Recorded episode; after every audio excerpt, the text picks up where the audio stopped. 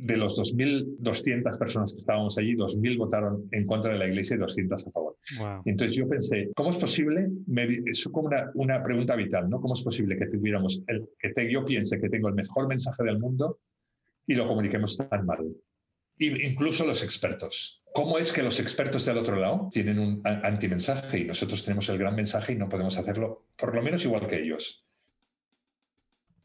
Estás escuchando la segunda temporada de Platicando en Católico, el show en el que de una forma muy casual y rompiendo moldes, platicamos con diferentes actores de carne y hueso de la iglesia de hoy para conocer sus testimonios y lo que están haciendo para avanzar el reino de Dios en la tierra. Bienvenidos.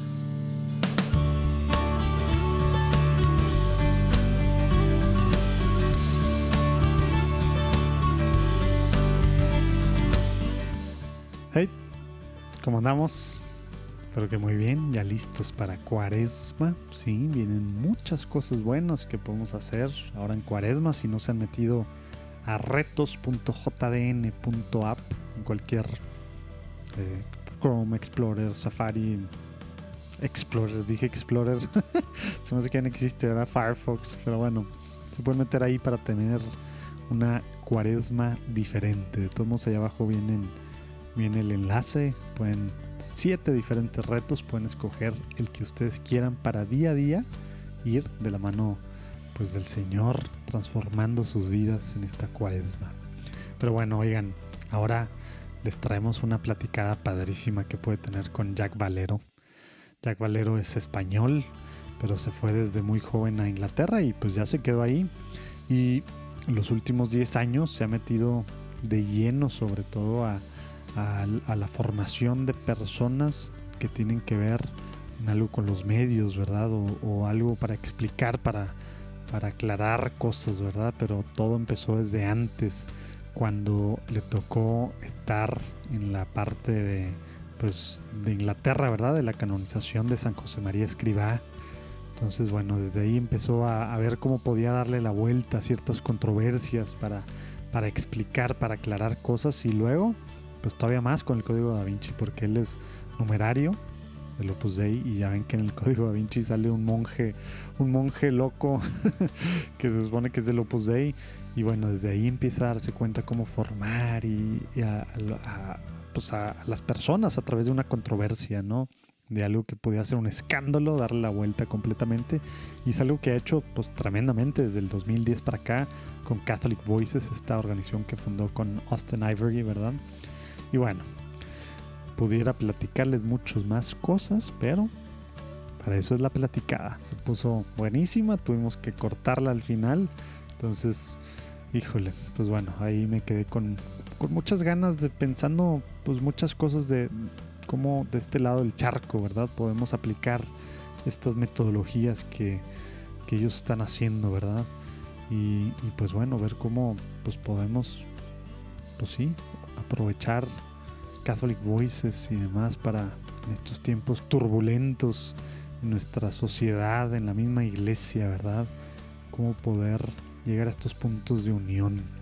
Si ustedes tienen pues también alguna idea o algo, escríbanos si quieren contactarlos, si quieren ver cómo llevar a Catholic Voices a, sus países o, o, que les dé algún, algún taller de formación o alguna plática, bueno, pues ahí me avisan por favor.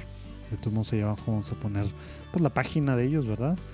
Y, y pues bueno, pues me quedo pensando mucho. Pero bueno, estuvo padrísima la platicada, no les digo más. Nos vamos directo ahí, los veo del otro lado.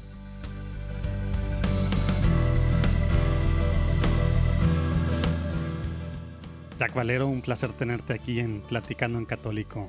¿Cómo estás? Muy bien, perfecto. Qué bien hablar con gente de México. De México, bueno, de Estados Unidos, de toda Latinoamérica. ¿Cómo? De toda Latinoamérica, perdón. Sí, sí, sí. Hace, hace, hace mucho que ya no estaba en esos países. Sí, y mucha gente, sabes que el, país, el segundo país donde más nos escuchan está en, Estados Unidos. Entonces, bueno, también. Ah, vale, vale, vale. Saludos a todos los hispanos en Estados Unidos. Oye, bueno, pues antes de empezar a platicar, que traigo muchas ganas de, de platicar ahí varias cosas interesantes y obviamente tu caminar en la fe. ¿Qué te parece si nos ponemos en presencia del Señor para empezar con el pie derecho? Muy bien, me parece perfecto. En nombre del Padre, del Hijo y del Espíritu Santo. Amén. Señor Jesús, te quiero pedir en este momento que estamos aquí juntos, Jack y yo, y tantas otras miles de personas escuchando en diferentes momentos, diferentes lugares. Te pido que estés tú aquí presente, que seas fiel a tu promesa, que nos estamos aquí congregando en tu nombre, Señor. Te pido que mandes a tu Espíritu Santo para que nos ilumine, para que no nos metamos demasiado en medio, para que llevemos esta conversación, esta platicada por donde tú quieres que llegue y te pido también que abras los, los oídos espirituales de todos los que están escuchando para que puedan emocionarse con las cosas que estás haciendo tú en tu iglesia con gente como Jack, Señor. Te pedimos todo esto por la intercesión de nuestro santo patrono San Juan Diego también. En el nombre del Padre, del Hijo y del Espíritu Santo. Amén. Amén. Muy bien, Jack. A ver, pues bueno, ahorita vamos a ir llegando un poquito a, a lo que estás haciendo. A lo mejor de este lado del charco alguna gente pues no le pone cara a algunas de las cosas que has hecho, que están haciendo por allá, pero empezamos un poquito. ¿Quién era Jack Calero? ¿Dónde, naciste ahorita? Bueno, entiendo, estás en, estás en Inglaterra, ahorita nos platicas un poquito bien dónde y demás, pero ¿dónde naciste para, para entender un poquito cómo, cómo era el Jack de antes? Vale, yo nací en Barcelona eh, y estudié allí. Eh, mi familia es de Barcelona y estudié allí. Y cuando terminaba el colegio, eh, mm, surgió la oportunidad de venir a estudiar a Londres. ¿El colegio es preparatoria? ¿O qué es el colegio? El colegio es, perdón, sí, un, colegio de secundaria. De, estuve allí de los, desde los 6 años hasta los 18. Ah, ok, sí, o sea, lo que sería acá bachillerato, hasta bachillerato, de cuenta, de este lado.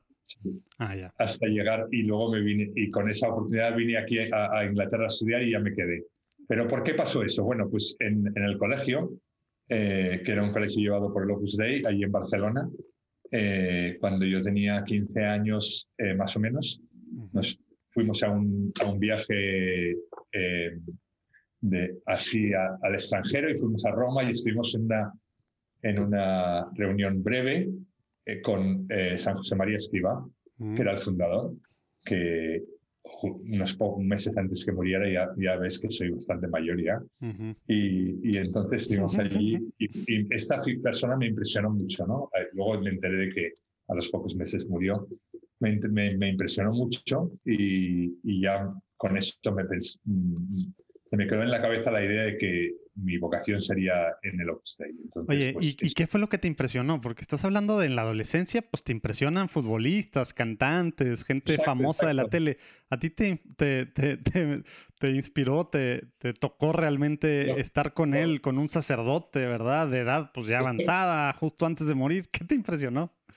Es verdad, es curioso, ¿eh? porque eh, cuando yo le vi, eh, en realidad la reunión que duró como media hora, estábamos como 100 personas ahí, y, y, es, y no me acuerdo de nada, nada más que al final eh, pensé, bueno, yo llegué aquí como todo adolescente lleno de problemas, tal, la religión no me interesa tanto, pero vengo a esta reunión y, y luego eh, me impresionó mucho cómo eh, después de haber hablado esa media hora de muchas cosas y tal, y de una manera que yo no había oído escuchar a nadie hablar de esta manera, dijo algo así como, bueno, pero rezar por mí porque yo puedo hacer cualquier barbaridad y, mm. puedo cometer todos los errores y los errores que podéis pensar y tal, y me apoyo en vosotros.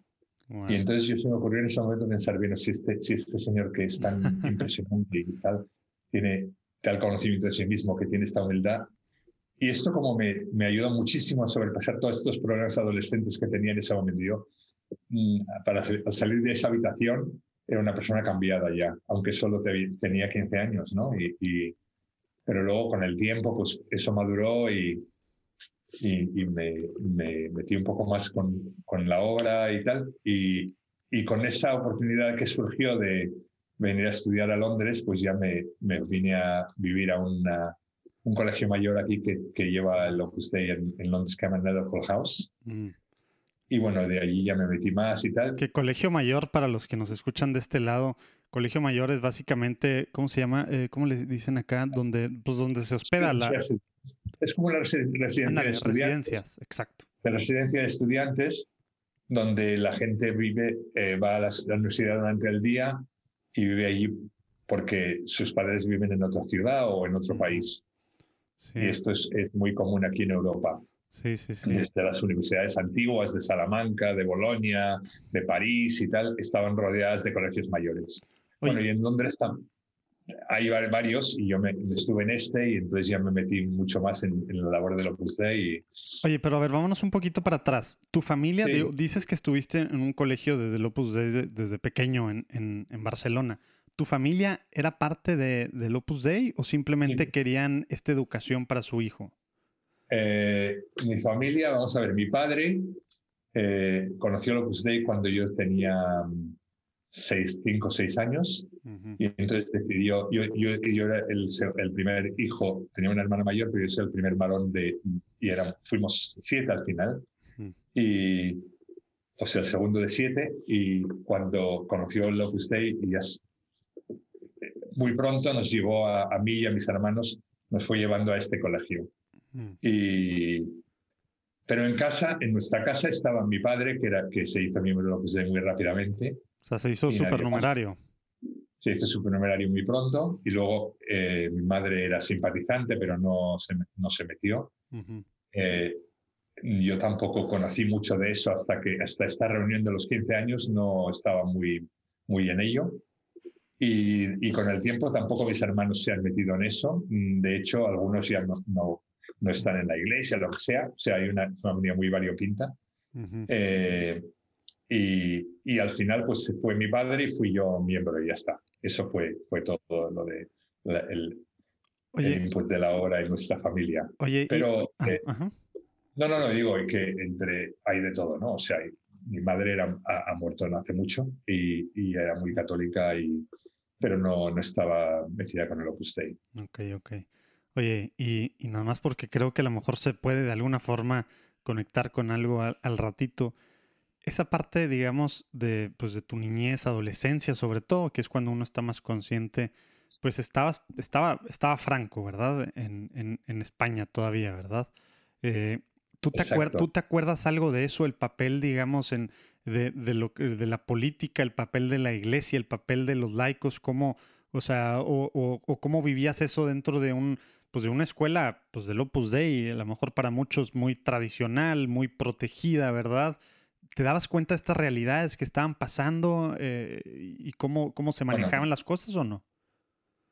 Bueno, eh, el, yo vivía en Cataluña y en Cataluña teníamos problemas. Mis padres eh, estaban muy en contra de Franco. Mm. Entonces, aunque eran muy católicos... Y eso no, era extraño eso, ¿verdad? No, o sea, eso en, en Barcelona era muy común. Bueno, en Barcelona claro. porque, porque la, gente en general, si tú eras catalanista, estabas en contra de Franco. O sea que. Eh, y bueno, y esto es lo que nos inculcaron más o menos, que, bueno, Franco estaba en Madrid, nosotros eh, nos había hecho malas jugadas y tal, aunque éramos católicos y la guerra civil había matado a muchos sacerdotes y tal. Mm. Aunque en realidad yo tampoco estaba muy metido en la iglesia, o sea que. Mm iba, me fui, me, empecé a ir por un club de Opus Dei y tal a los, eso, a los 15 años y, y, un poco más desde entonces, pero no, no tenía mucho conocimiento de la iglesia en ese momento. Y cuando vine aquí a estudiar a los 17 años, vine, vine a, Londres a los 17 años, tampoco me había metido mucho, ¿no? O sea que yo conozco mucho más la iglesia aquí en, en, el, en Inglaterra que no en, que no en España, ¿no? En Cataluña siquiera. Pero bueno, sí, luego Franco murió cuando yo estaba allí ¿Cuando tú estabas en Inglaterra ya? No, no, yo estaba en España ah, todavía. Ah. Y, y, luego empezaron a cambiar las cosas y tal. Bueno, antes estaba prohibido en mi época hablar catalán o estudiar catalán o eh, hablar catalán en cosas públicas y tal. O sea que era como una cosa muy extraña. Pero, pero eso digo, ¿no? Que la gente me dice, bueno, pero López Dei está, está simpatizante con Franco. No lo sé, porque en mi familia, mi padre era López Dei era muy anti-Franco y, y, yo creo que no se, no, no, no, se metía en nada en esto. Pero bueno, eh, así, yo recibí una educación católica y tengo mucha gratitud por eso y eso me permitió luego tomar esta decisión y, y, seguir con esta, eh, con esta fe en la iglesia y, en, en, en Dios que me inculcaron de joven. Pero en Londres estabas en el colegio mayor eh, con, pues, bueno, con otros miembros o simpatizantes de alguna forma del, Opus Dei, pero ibas a, a, una, a una universidad pues no jesuita, no, no, no el Opus Dei, ¿verdad? Jesuita ya no. No, exacto. Aquí las universidades son todas seculares, son todas del Estado, mm, incluyendo Oxford, Cambridge y tal. Yo estaba en University College London, que es una de las de las 10 mejores del mundo. O sea que aquí en Inglaterra, y aparte está Oxford, Cambridge, son las, la 1 y 2, Harvard, Stanford. Pero University College también está entre las 10 primeras. Y ahí estudié ingeniería y muy bien, y es una, ciudad que, sea, que muy interesante, Londres, pero para, para, es como estar en los comienzos de la iglesia, ¿no? Y, bueno, eh, eh pues, ¿Cuánto es el porcentaje de católicos, sabes tú? ¿O cuánto era en, ese momento? El 10%, sí, hemos sido más o menos. Así, así se ha mantenido. Mm. Se ha mantenido porque, aunque las otras denominaciones cristianas han, han caído, han decaído porque, por ejemplo, la iglesia anglicana quizá pues serían 80, 70, luego 60, luego 50, ahora están a, a 20% más o menos, o sea, muy poco. La iglesia católica se ha mantenido al 10 porque, porque sí que se han ido mucha gente, pero también han venido otros y mm. en, particular ha habido mucha inmigración y la inmigración hay muchos católicos de, inmigrantes de, España, Italia, Polonia, Estados Unidos, mm. Sudamérica. O sea que la, inmigración católica es muy es masiva. Y entonces eso ha mantenido el, el, el porcentaje al 10%, ¿no? Y, y, la iglesia pues muy, es muy llena de inmigrantes, muy variada, es muy diversa la Iglesia Católica aquí y, es muy, muy de familia, ¿no? Porque también siendo una minoría, esto ideal desde el principio, que siendo una minoría tú estás aquí y tú eres parte de esta familia que es la Iglesia. Vas a una Iglesia Católica y ahí te encuentras gente de, de 50 países y somos todos familia porque somos todos católicos y hemos terminado aquí en Londres, que es la ciudad multi racial del mundo y hay, y hay de todo. Y, y, eso es un buen sentimiento, ¿no? Porque a veces en, en, países más católicos, como puede ser España o México o alguno de estos, pues todo el mundo es católico en teoría, aunque muchos ya no lo son, pero no tienes ese sentimiento de esta familia porque no, esto se, se, se, consigue porque eres una minoría o eres una minoría un poco perseguida y tal como fue aquí en, en Inglaterra. O sea que eso es una cosa muy buena, ¿no? Y cuando vas a misa los domingos, pues es muy familiar. Interrumpo rápidamente para invitarte a que aceptes el reto en esta cuaresma. ¿Sí? Normalmente pues haces algún propósito o alguna penitencia que medio que cumplimos y demás. Bueno, te invito a que esta sea una cuaresma diferente. Allá abajo puedes ver el enlace retos.jdn.app. Sí, como dije al principio, puedes unirte al reto. Tú si eres hombre, papá, esposo, lo que sea hombre, ¿verdad? Puede ser el mejor hombre posible de la mano de la Biblia con Luis Diego Carranza. Día a día, durante toda la cuaresma, vas a poder, por un lado, muy cortito analizar a hombres del Antiguo Testamento, ¿verdad? Terminando con Jesús, obviamente en la Pascua, buenos, malos, ¿verdad? Ver, ver qué aprendemos de cada uno. Una cosa súper cortita así, en audio, día a día. Igual siguiendo día a día el árbol de Jesús con el Evangelio de San Mateo para los niños. Pueden ir caminando y aparte hay una actividad diaria que pueden ellos ir siguiendo un caminito, el árbol de Jesús hacia la Pascua, padrísimo, ¿verdad? Luego Dani Valverde Watson, sí, la hija de Martín Valverde, eh, un, pues un reto padrísimo para descubrir, ofrecer y amar fragilidad, sí, que a veces nos da miedo, ¿verdad? pues bueno, ofrecerla y amarla. Ella es psicóloga de profesión y le, encanta acompañar procesos de crecimiento, introspección. Ahí vas a poderte inscribir a, su reto, que hasta ahorita es el que más inscritos tiene.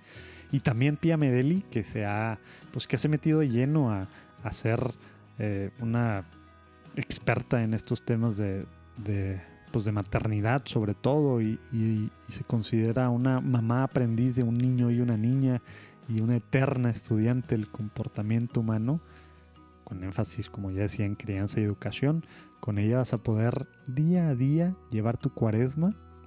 ¿Para qué? Con el reto de amar a tus hijos y que se vivan amados. Crianza con amor es el reto. Y luego con Betty Freeman, que ustedes ya saben, pues tiene La respuesta es el amor, su podcast. Vas a poder tu mujer ser más persona y más mujer durante esta cuaresma. Día a día vas a poder con ella aprender y crecer juntas. Con Quique Guajardo, que ya hemos tenido aquí en Platicando en Católico, que como pues, si se acuerdan, él es coach y aparte escribe, tiene un podcast desde hace más de cinco años. Vas a poder estar creciendo día a día desde cuaresma, desde que empieza ahora el miércoles 17 de febrero, ¿verdad? Hasta Pascua para poder vivir y trabajar con propósito y pasión. Y también una que está ya pegadita Dani, liderando ahí los registros. Natalia Garza, que es una nutrióloga que se ha metido mucho a, a todo el tema de la teología del cuerpo para descubrir un, un sentido profundo del cuidado de nuestro cuerpo, ¿verdad? Como templo del Espíritu Santo. Te invita al reto Eres tu cuerpo, mejora tus hábitos. Sí, para, para a lo mejor, pues bueno, te has hecho otros propósitos respecto a tu cuerpo. Bueno, ahora un sentido, tanto ella como nutrióloga y como pues que se ha metido como estudiosa de la teología del cuerpo, imagínense algo único. Te invito a retos.jdn.app, ahí abajo viene el enlace. Únete, acepta el reto para que esta cuaresma sea diferente. ¿Cómo ves? Regresamos a la platicada. Sí, van, van, van porque, porque quieren ir, porque son, no por tema social, cultural, como pues sí pasa, pasa en nuestros, nuestros países. Oye, y, estudiaste ingeniería, pero después de haber estado, dices, con, bueno, con, con San José María, ¿Nunca te dieron así como que ganas de, tema del sacerdocio o de ah. supernumerario para ver, digo, de, numerario tal cual o, esa parte como que no, no, no, te, no te dio tanta curiosidad? La mayoría de, los numerarios también no se ordenan, o sea, continúan con su trabajo. Yo estudié ingeniería y me, eh, me fue muy bien y luego terminé la universidad y monté una empresa de informática con unos amigos y estuvimos trabajando en un pueblo no lejos de Oxford, donde yo me fui a vivir a Oxford porque la oficina estaba cerca de ahí y, estuve como 10 años trabajando en informática mm. en esta empresa y creciéndola y bueno, crecimos de 3 a 100 en, en unos años y luego vendimos la empresa, o sea, nos fue muy bien este trabajo y allí aprendí mucho sobre cómo negar un negocio y el mundo de, de los negocios de aquí, de Inglaterra y tal. Y fue entonces cuando... Desarrollaban sistemas. O algo sí, relacionado en sistemas y los vendíamos a la gente y todo eso. Mm, nos metimos en el mercado de, las, de los ayuntamientos, eh, mm. sistemas para ayuntamientos y tal, que es un mercado grande que estaba expandiéndose en ese momento también en los 80. Todo esto pasa en los años 80. Mm. Oye, que acá en Latinoamérica eh, venderle ayuntamientos significaría por default temas raros de de, corrupción, tristemente. Entonces, ah, los que nos están escuchando de este lado del charco no se imaginen lo mismo del otro lado del charco, ¿eh? No, no, ok. Vender ayuntamiento significa que tienes que hacer un sistema que es buenísimo, tienes que presentarlo, tienes muchos competitivos, competidores, competidores, pero tú eres elegido porque eres el mejor que hay. Sí, no porque le diste una comisión, corrupción a alguien, ni porque tenías un amigo que te dio a sobreprecio un contrato, etcétera, etcétera. Aquí, exacto. Eso, es, eso aquí no ocurre. Hay corrupción, pero de otro tipo, pero ese tipo de corrupción es muy difícil porque las, los sistemas políticos están llenos de de cosas para chequear que eso no ocurra. Y entonces, eh, pero en fin, mm, nos fue muy bien porque pudimos vender, eh, hacer buenos sistemas y venderlos por ahí y, y, nos iba bien, digo. Que, ¿Qué, año? Dices, duró eso 10 años, ¿verdad? ¿Qué? Duraste 10 años con, con la Sí, más o menos estuve 10 años en eso. Y luego, eh, cuando ya terminé, cuando vendimos la empresa y me fui, entonces me puse a trabajar en proyectos de construcción de lo que estoy aquí, mm. así como utilizando la misma, las mismas técnicas de negocios y tal que estaba usando, pero en, desarrollo de, de, casas y, de edificios, construcción, etc. Y estuve en eso más o menos otros 10 años, mm. hasta el año 2000, cuando eh, empecé a trabajar en la oficina de información de la obra para preparar la canonización de, bueno, el centenario primero y luego la canonización de San María, mm. que me sintió muy bien porque es como hacer trabajar en una canonización de alguien que, tú has conocido, o, bueno, conocido tampoco. Sí, debe ser increíble eso. Pero que lo, que lo vi en la vida y tal y tal, y, como una muestra de afecto y de gratitud por eso. Estuve trabajando en esto. ¿Y qué significa, qué significa eso? O sea, trabajé en eso, a lo mejor no, no nos imaginamos los que, para empezar, ah. no hemos estado en un proceso, ¿verdad? Pero bueno, pues tú oh. estabas en Inglaterra y él de España y demás. ¿Cómo, cómo funcionaba o cuál era tu papel en, en el proceso? O en el, proceso el proceso ocurrió en España y en Roma. Nosotros no nos metimos en eso, mm. sino solamente, solamente promocionar la, la figura del fundador. Eh, eh, o sea, dar información a los medios, responder a preguntas, eh, promocionar lo que hacemos, no promocionar, sino dar a conocer lo que hacemos y que sería esta ceremonia que, sería conocida en todo el mundo porque el Papa Juan Pablo canonizaría a José María Escribá, que era una figura conocida y tal, que es para algunos controvertida, lo que sea. Entonces, eso, ese trabajo con medios. Yo nada más me ocupaba de la comunicación, ¿no? Con la BBC, con los periódicos. ¿Eso fue, fue intencional? O sea, ingeniero, informática, construcción y luego comunicación. Eh, todo eso es ¿Fue, intencional, planeado así o de repente no? Pues me puse a estudiar temas de comunicación para dedicarme a esto. No, se fue dando. ¿Cómo, cómo, cómo fuiste llegando a eso? Se fue dando, es todo, todo aleatorio. Yo vi, vi, a, mi vida porque cada vez que eh, hago algo, o sea, me gusta más. O sea, ahora me gusta mucho más la comunicación que los proyectos, que la, que la tecnología y tal. O sea, lo que hago ahora, que es comunicar ideas y hablar, que es tratar con medios y, y enseñar a la gente a comunicar y, dar tu mensaje, eso me, me, atrae mucho más que lo que hice en el pasado. Entonces, he ido encontrando, me tardé como, tardé como 20 años o más, o 25 años en encontrar mi vocación real en, profesional, ¿no? La vocación profesional real de, de, decir, bueno, tú lo que te gusta es no estar en una mesa eh, haciendo cálculos para una construcción o para un sistema, sino o hacer programas, sino que te gusta ir allí, eh, levantarte delante de una sala con mil personas y tratar de comunicar una idea y que los, la gente la entienda y se ponga de un lado, ¿no? Eso me atrae mucho más. Entonces, eh, bueno, con eso eso lo aprendí no todo al mismo tiempo, sino poco a poco, ¿no? Primero comunicar la, la, idea de que hay una persona que hizo una institución, que ahora van a colonizar y que dijo esto y lo otro y que hizo esto y lo otro y que algunas cosas pueden ser controvertidas, vamos a explicarlas mejor y todo eso. Todo eso que duró del, 2000 al 2002. y luego, eh, cuando ya habíamos terminado el trabajo y pensábamos, bueno, ahora hay que descansar y tal, salió en el 2003 el Código da Vinci, que es un mm, libro. Claro, del monje del Opus Dei. Del monje, el monje, el Killer Man. Y entonces, eh, y dice, y, ir por ahí diciendo, ¿no? Nosotros eh, no tenemos eh, ningún albino, monje, no tenemos ningún monje, tal, no sé qué. Entonces, el, el, la, el tema Da Vinci Code duró tres años, ¿no? 2003-2006, y ahí sí que aprendimos mucho, porque el, que llevaba la comunicación en Roma en ese momento tuvo la gran idea de decir, vamos a utilizar esta oportunidad no para atacar a nadie, sino para explicar lo que hacemos. ¿no? El libro este, la película esta, no tiene ninguna importancia. En realidad es un, es un, es un ataque contra la Iglesia, contra Jesucristo y tal, pero eh, eso es una cosa popular que luego que empieza, se termina y la gente se olvida. Mientras tanto, tienes una gran oportunidad para explicar lo que haces, ¿no? Lo, explicar la iglesia, la obra, las personas, la religión. Jesucristo, etc. Y bueno, hicimos eso durante tres años, estoy, trabajando en eso y así, allí sí que aprendí muchísimo sobre la comunicación y sobre los medios, sobre las ideas y todo eso. Allí fue realmente el, como una segunda carrera en comunicación, hacer eso del 2003 al 2006.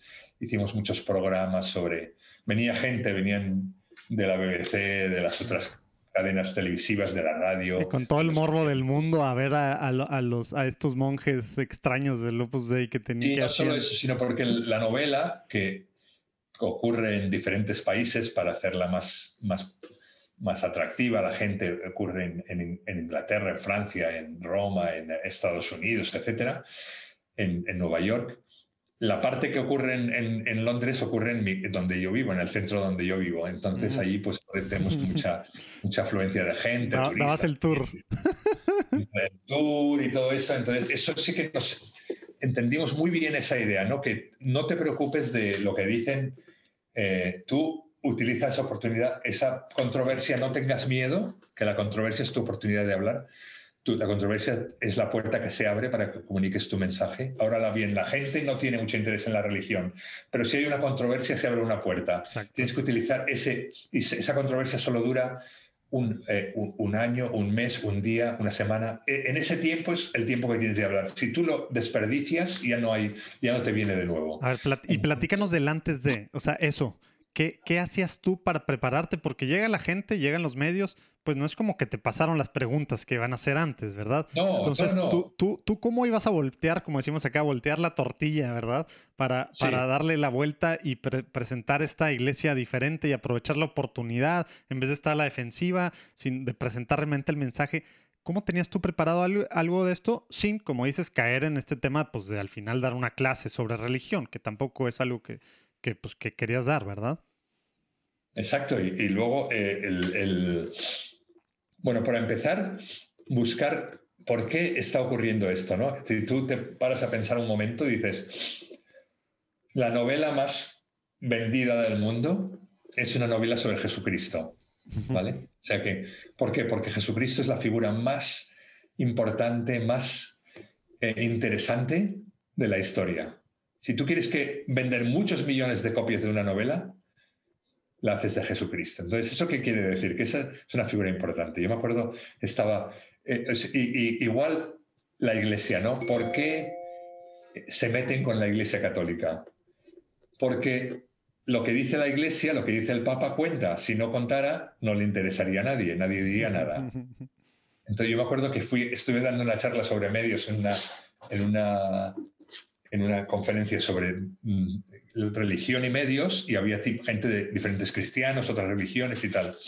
Y entonces alguien me preguntó, eh, yo estaba diciendo, nosotros, yo estaba explicando este concepto, nosotros utilizamos la controversia para poder dar nuestro mensaje, porque cuando surge algo se ve que hay interés sobre lo que yo digo. Y entonces yo utilizo eso para no para atacar o para defenderme, que es perder el tiempo, sino para dar mi mensaje.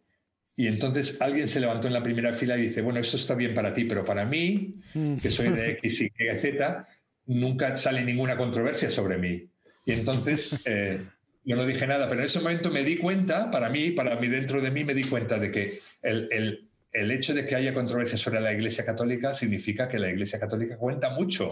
Si no, no, no, le interesaría a nadie. Entonces, cuando tú tienes esta mentalidad diciendo Jesucristo cuenta mucho, la Iglesia Católica cuenta mucho, entonces no tienes miedo de hablar porque ya sabes que la gente está interesada, sabes que tienen mala información porque están pensando, pero Jesucristo se casó o no se casó, María Magdalena tuvo un hijo o no tuvo un hijo. Eso es, esas cosas no tienen ninguna importancia, pero Jesucristo es una figura impresionante. Puedo hablar de ello y puedo decirte por qué y tal y lo que hace. Y entonces y lo igual la obra, ¿no? La obra es eh, tiene el Opus Dei no es así, no es esto, es lo otro, es lo que hacemos es esto y la iglesia y la gente no tenía ni idea de que hacíamos esto, ¿no? La gente pensaba otra cosa. Pero ahora podemos explicar, ahora ya te me he preparado a mí mismo y diciendo, voy a explicar lo que hago. Eh, ¿Por qué la labor con hombres y con mujeres es separada? ¿Por qué eh, hacemos labor con gente muy joven? si entras a todo ese detalle. Sí, sí, claro, hay que entrar en todas las controversias, porque si la gente que te pregunta quiere entrar, ¿por qué hacemos mortificación corporal? ¿Por qué eh, le hablamos a gente muy joven sobre el Jesucristo, etcétera. Todo eso eh, porque está en el corazón de lo que hacemos. Yo siempre le decía a los que trabajaban conmigo, mira, si tú no te, te, da, te da reparo hablar de un tema, eh, de una cosa que haces, pues no la hagas esa cosa, porque si no estás convencido de ello, no la, es mejor que no la hagas. Hmm.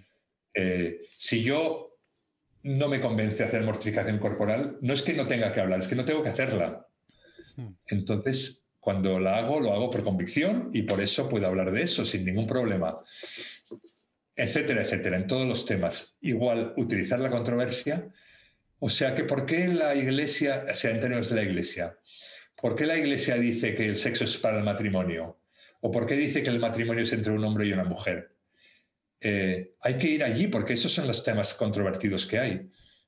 Y hay que ir allí y la gente quiere saber de eso y desde allí puedes hablar de muchas cosas porque la iglesia o bien la visión de tener el sexo, eh, que el sexo es para el matrimonio es una cosa buena o si no, vamos a deshacernos de esa idea.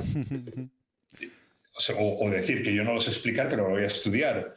Pero lo que no puedo decir es, voy a tratar de evitar esta cuestión porque no la tengo claro, porque me parece un poco así curioso y tal, y la gente me está convenciendo. Bueno, pues entonces, eh, no, eso no va a funcionar. ¿Y, por, qué, por qué crees, digo, estas cosas que dicen, digo, es algo que acá hemos, pues, bueno, platicado con, pues, con algunos amigos, algunas personas con las que estamos, pues intentamos hacer varias cosas y demás, pero eso mismo que tú estás diciendo, aprovechar estos temas, pues que a veces son, pues son escabrosos y son medio difíciles, se vuelven por lo mismo temas tabús, digo, para, para algunos en la jerarquía, para algunos laicos, pero al final es por la por la parte de formación. ¿Tú cómo te formabas, digamos? ¿O, qué fue lo que en esos primeros años, digo, yo sé que tú estabas al mismo tiempo de, ser ingeniero, pues bueno, estabas, me imagino que recibiendo formación eh, constante y demás en, en, temas básicos de, pues bueno, doctrina, magisterio, ¿verdad? Al final, pues bueno, de lo que es el ser católico, ¿verdad? Pero, pero eso no lo tiene todo mundo. Entonces, por eso estos temas, pues en vez de ser una oportunidad, se vuelven tabú o rechazo o mejor, no, no, no, eso está mal y ya, sin decir nada más. ¿Qué, has visto tú que funciona para la gente de a pie? Y me choca decir gente de a pie así como que entonces los de a pie no debemos de formarnos, pues no, ¿verdad? Pero, pero bueno, mientras que estamos en ese caminito, ¿qué, qué viste ahí eh, tú teniendo equipo y teniendo a, pues a personas eh, pues que se iban acercando y que iban siendo parte de este, de este equipo tuyo para, para, aprovechar el momento que duró, que dijiste, como tres años, ¿no? De, de, del código da Vinci, darle la vuelta y, y, presentar esta, pues dar el mensaje, ¿verdad? ¿Qué viste que funciona para, para empezar, para el antes de, ¿verdad? Porque eso es lo que a veces se nos complica la cosa. Es buenísima esta pregunta, pero eh, voy a ir en dos pasos. Primero, eh, porque en el 2003 al 6 estábamos pocos hablando sobre estos temas, que ya teníamos formación previa, muy preparados y tal, hablando, utilizando la oportunidad porque ya teníamos mucha formación nosotros. Pero ahora viene otro capítulo de mi vida, que es muy importante, que empieza en el 2010, que es que hay un debate en Londres. En, el, en noviembre, en octubre del 2009 hay un debate en Londres eh, un debate público sobre la Iglesia Católica. Aquí los debates son, se dice algo y hay personas a favor y personas en contra. Y entonces normalmente dos hablan a favor, dos hablan en contra, y luego se hacen preguntas del público y se toma un sondeo de que la gente lo que piensa. Y el tema era, la, Iglesia Católica es una fuerza para el bien en el mundo.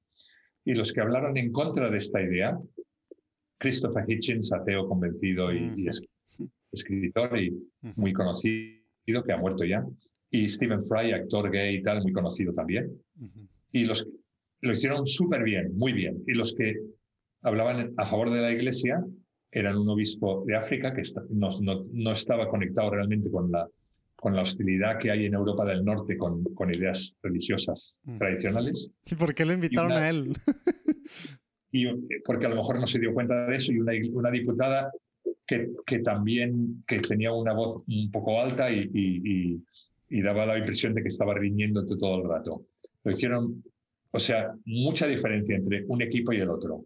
De forma que al final eh, votaron de los 2.200 personas que estábamos allí, 2.000 votaron en contra de la iglesia y 200 a favor. Entonces yo pensé, ¿cómo es posible? es como una, una, pregunta vital, ¿no? ¿Cómo es posible que tuviéramos, el, que yo piense que tengo el mejor mensaje del mundo y lo comuniquemos tan mal? En general, incluso los expertos. ¿Cómo es que los expertos del otro lado hablan también y nosotros, y ellos tienen un antimensaje y nosotros tenemos el gran mensaje y no podemos hacerlo por lo menos igual que ellos? Entonces esto me llevó con mi amigo a formar no solo expertos, sino gente de a pie, como decías tú. Entonces, y se anunció entonces, a principios del 2010, que venía el Papa Benedicto a Inglaterra a, beatificar al cardenal Newman. Y entonces sucedió algo muy interesante, que es que un grupo de intelectuales conocidos dijeron que no querían que viniera el Papa, o que al menos que si tenía que venir, que el Estado no pagara la visita. Y entonces se, se, creó un revuelo mediático en contra de esto. Y nosotros pensamos, esto es perfecto, es el Da Vinci Code capítulo 2. Esto es la única manera que tenemos de crear el interés en lo que va a pasar es este, esta controversia. Y de hecho, la controversia duró varios meses, desde que, se, desde que se anunció la visita en febrero hasta que vino en septiembre, duró toda la controversia. Ellos mantuvieron la noticia en titulares y nosotros pensábamos, bueno, lo que se necesita aquí es ahora no solo los tres o cuatro o cinco expertos, sino mucha gente normal. Vamos a entrenar a 20 que estén en diferentes partes del país para hablar cuando venga el Papa de estas controversias y solo de estas controversias, pero con simpatía, sabiendo, conectando. Y entonces hicimos eso, nos pasamos tres o cuatro meses dando formación a un grupo de 20, hombres, mujeres, diferentes edades, trabajos, tal, todos laicos.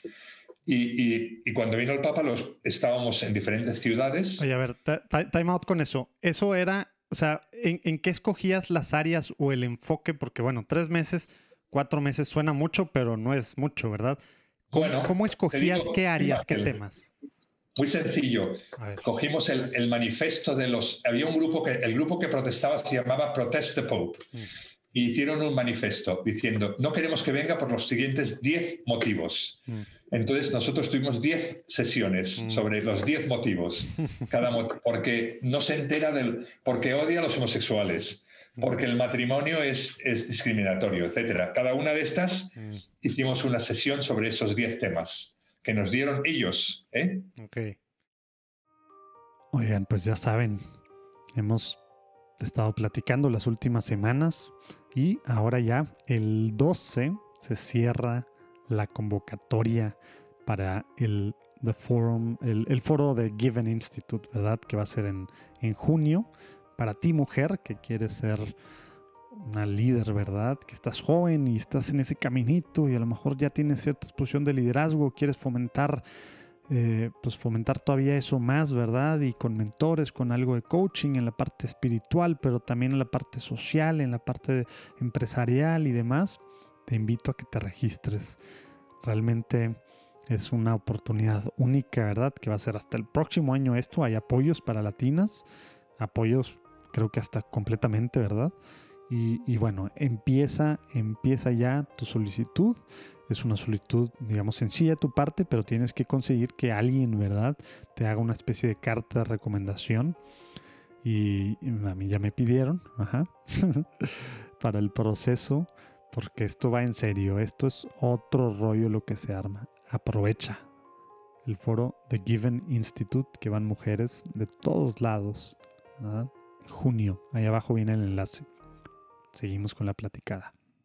O sea, estudiaste lo que estaban diciendo ellos, uno, para luego poder explicar, aclarar la posición real del Papa de la Iglesia. Para hablar nada más de lo que ellos querían, mm, no de lo que yo quería. Te subiste a su plataforma en vez de cambiar el tema y tú querer gritar más fuerte, tú te subiste No hablé sobre la Trinidad, ni sobre la Eucaristía, ni nada. Solamente de mujeres sacerdotes, homosexualidad, matrimonio, SIDA, etcétera. Todas estas cosas que ellos estaban interesados.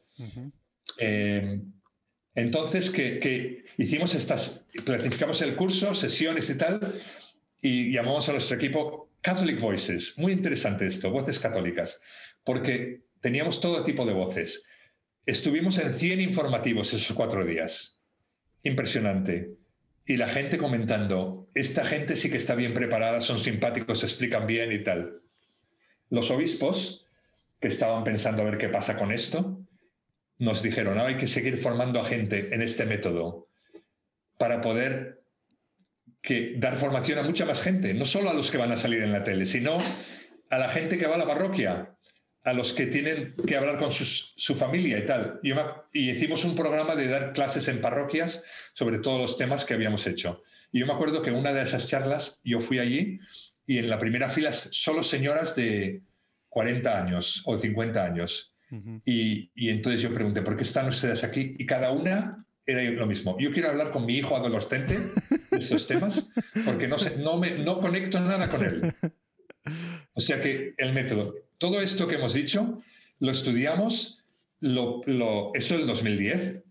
Como había mucho interés en dar formación en todo el país, lo pusimos en un libro que lo llamamos este libro, que How to Defend the Faith Without Raising Your Voice, que luego... Eh, como la idea de Catholic Voices se, se, supo y empezó a surgir en diferentes países, se ha traducido a seis idiomas, entre ellos el castellano, Cómo defender la fe sin levantar la voz, que ya es la edición más avanzada, porque no solo los 10 temas que hicimos en Inglaterra en 2010, sino que ahora aquí tiene como 15 temas, otros temas nuevos, que, hemos estudiado con el mismo método. Pero ahora quiero decirte el método. Lo más interesante de todo esto es el método que nosotros desarrollamos, que es muy simple, muy sencillo, pero que tiene mucha potencia. A ver. Que es el siguiente. Bueno, el resumen del método es el siguiente. Cuando tú escuchas una crítica contra la iglesia o contra la religión o contra alguien, de, religión, el que te critica siempre tiene una buena, una buena intención, está buscando un bien. Tú tienes que, tu, tu, misión es encontrar entre las cosas que dice, hay cosas que dice que tienen mala intención, pero entre las que dice tienes que encontrar la buena intención que tiene y empezar tu discurso desde ahí, subirte a su plataforma y empezar a hablar desde ese punto que él busca, lo bueno que él busca o que ella busca. O sea, lo que te une. El punto común, no el punto medio. Esto es muy importante. Qué bueno que aclaras eso. No es el común denominador, ¿verdad? Como lo mínimo yo dejo de. No es el punto medio. es el punto común. Ahora te voy a dejar un ejemplo. Por ejemplo, en el aborto, esto es muy importante, porque en el aborto parece completamente imposible estar de acuerdo en nada, porque yo, como católico, pienso que es un asesinato matar a un niño en el vientre. Los, los pro-choice piensan que es un derecho de la mujer poder decidir sobre su cuerpo. No hay un punto de unión. Entonces, un punto común puede ser, perdón, un punto medio podría ser, bueno, yo no quiero ningún aborto, tú quieres aborto a los, hasta, hasta el nacimiento, vamos a quedar que vamos a hacer abortos hasta las 12 semanas bien y a partir de las 12 semanas no. Eso para mí es fatal porque es permitir el aborto en el principio. Y para ellos es fatal porque es no permitir el aborto a partir de cierto punto. O sea, todo el mundo, todo el mundo se queda sin, sin, sin lo que quiere. Entonces, el, ¿cuál es el punto común? Hay, mucho, hay que trabajarlo mucho más el punto común que el punto medio, porque el punto medio es fácil, A más B dividido por 2, pero el punto común es mucho más difícil tienes que pensarlo, meditarlo, hablar mucho más y tal. Y en este campo, bueno, hay un capítulo entero sobre esto aquí, ¿eh? en este libro, pero sobre el aborto. Pero te puedo explicar el principio de esto, que es lo siguiente, que de las cosas que ellos quieren y de las cosas que yo quiero, hay una que queremos los dos, 100%, que es ayudar a las chicas vulnerables cuando están en gran necesidad. Mm, Entonces, vamos a unirnos en eso. Tú quieres eso 100%. Yo quiero eso 100%. Vamos a hablar de eso. ¿Cómo ayudar? Porque para mí, una sociedad que espera que las mujeres maten a sus hijos para que yo sea feliz es una sociedad que no funciona. Es una sociedad que hay que arreglar. No hay que culpar a las mujeres, hay que arreglar esa sociedad. Porque nos ha dado, la sociedad misma tiene expectativas mías, tiene expectativas sobre la gente que no cuadran con su felicidad. Entonces, podemos trabajar juntos, incluso con los que estamos en desacuerdo, para las cosas en las que estamos de acuerdo. Y esto que te explico ahora hay que estudiarlo mucho más en cada tema. Pero esto que te he explicado funciona en el tema del aborto, de la eutanasia, del matrimonio, de la homosexualidad, de, la ideología de género, de la, de intromisión de la Iglesia en la política, de la educación católica, etcétera. De todos los temas controvertidos, este, este método funciona. Este método funciona si estudias. Y entonces, ¿qué pasa? Que nosotros vamos dando formación, hemos estado dando formación sobre cómo utilizar este método en cada tema y la gente al ver que le sirve para hablar con su hijo, con su hermano, con su colega, con su vecino, se toma mucho más interés que no se tomaría si estudiando solo el catecismo a secas. Aunque también hay mucho catecismo ahí, pero estamos haciéndolo de manera diferente. Si no, quiere decir que estamos haciéndolo desde el punto de vista de decir cuál es el punto que tenemos en qué es lo bueno que tiene el otro, en lo que estamos totalmente de acuerdo, y cómo puedo yo ponerme ahí, identificar eso, que es lo difícil, lo difícil es identificar. No, no, no, o sea, la gente no le gusta identificar lo bueno del otro. Te digo esto, a los católicos no nos gusta identificar lo bueno de los activistas gays, lo bueno de los activistas pro-choice. No nos gusta hacer eso. Oye, y, si le vas más allá, ni de los otros católicos, ahora que estamos tan divididos, ¿verdad? Ni, de, otros, católicos, que piensan diferente a mí o que yo pienso que ya se salieron de, del redil o que esto de, de ahorita. O sea, todo eso, y sírvelo igual, igual, porque todos los que buscan lo que yo no, no, lo que no me interesa a mí, pero les interesa a ellos, buscan algo bueno. Yo tengo que saber lo bueno que buscan. Y, unirme a eso. Y eso como, o sea, dices tu formación, estudio, formación y estudio, pero, pero quiero, antes de que llegues a esta parte que estás diciendo, el tema es ese paso antes, si estamos acostumbrados a, juzgar que, que, no son igual de puros, perfectos que yo, porque pues yo soy un católico, bla, bla, bla, bla, todos los calificativos que tú quieras, y él, pues, lo peor de lo peor que, o sea, como al final estoy escuchando caridad sin decirlo, ¿no? Y es, y es base, ¿verdad? Pero, pero, ¿cómo cambiamos de ser, antes de que entres justo en lo que te interrumpí a la mitad que estabas diciendo, como que formarnos y demás, ok, pero en el momento, pues no planeamos cuando se nos se empieza una discusión así o cuando se nos para por alguien enfrente o no sabemos ni cómo vamos a reaccionar con, con el intestino, cómo y demás. ¿Qué hay antes? ¿Qué debemos de hacer antes de y aparte de la formación, porque pareciera que, pues sí, respondemos con las garras, ¿no? En estos temas que, que pues ya eh, hacen que, que, no sea pura la, la, religión, lo que alguien hace, etcétera, etcétera, ¿no? Exacto, pero esto es lo que yo te decía. Antes de dar cualquier formación, hay que cambiar el chip dentro. Entonces, ¿cómo se hace? como para empezar, decimos, mira, vamos a buscar, te voy a explicar una manera de hablar que tenga que tenga, combine la caridad con la claridad. Ah, Porque una cosa es caridad, que es lo que es la esencia del cristianismo, que es amar a la gente. Si no amas a la gente, no puedes comunicar nada. Pero eso no es suficiente, porque aparte de amar a la gente, tienes que saber lo que vas a decir. Tienes que tener claridad, porque si no, si solo vas con caridad, bueno, les ayudas porque las, las, personas que ayudan y tienen caridad siempre, siempre son, comunican mucho, pero si no tienes un mensaje que comunicar, no puedes clarificar ideas. Pero si solo tienes que, si tu, si tu mentalidad es tengo que clarificar esto, hacerlo claro, eso no tampoco comunica nada. Tienes que unir caridad y claridad. Y a veces, yo lo digo de esta manera, a veces me han preguntado, oye, tú llevas con Catholic Voices 10 años, hablando en televisión, en radio y todas estas cosas, ¿cuántas personas has compartido? Entonces yo digo, bueno, eh, no, los, no sé cuánta gente escucha mis programas, los programas donde yo he salido, las noticias, lo que sea, pero yo sé una persona que se ha convertido, que soy yo. Porque antes yo iba a estos sitios o tenía la idea de que ir a estos sitios a explicar cosas, a meterle ideas a la gente. ¿Vale? Y ahora me he convertido, porque ahora lo que hago es ir a escuchar y, entender hasta que entienda lo bueno que tiene el otro. Y cuando entiendo eso, todo lo que tengo que decir ya me sale solo. Hmm. Entonces yo digo esto a la gente. Mira, en la Iglesia Católica tenemos una tarea que hacer primero.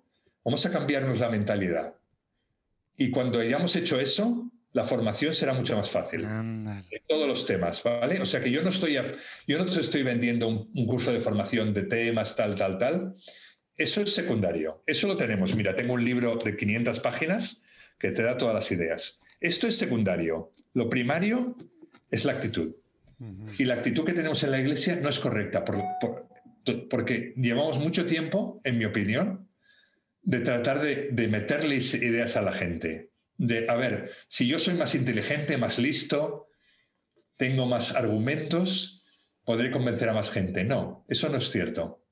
Eh, tienes, eres listo, tienes más argumentos, quizá puedes escribir libros y, y, ganar puntos y tal, pero si quieres realmente convencer a gente, tienes que ver qué es lo que quieren, por qué lo quieren, qué es lo bueno que tienen ahí y empezar desde ahí. Y cuando conectas con lo que ellos quieren, entonces sí que comunicas. O sea, primer paso, escuchar. Oye, te estoy diciendo algo.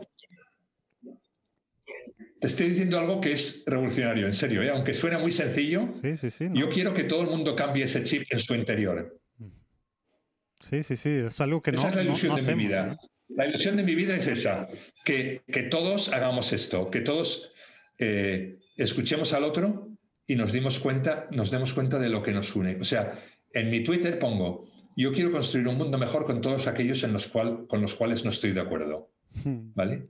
Con todos ellos.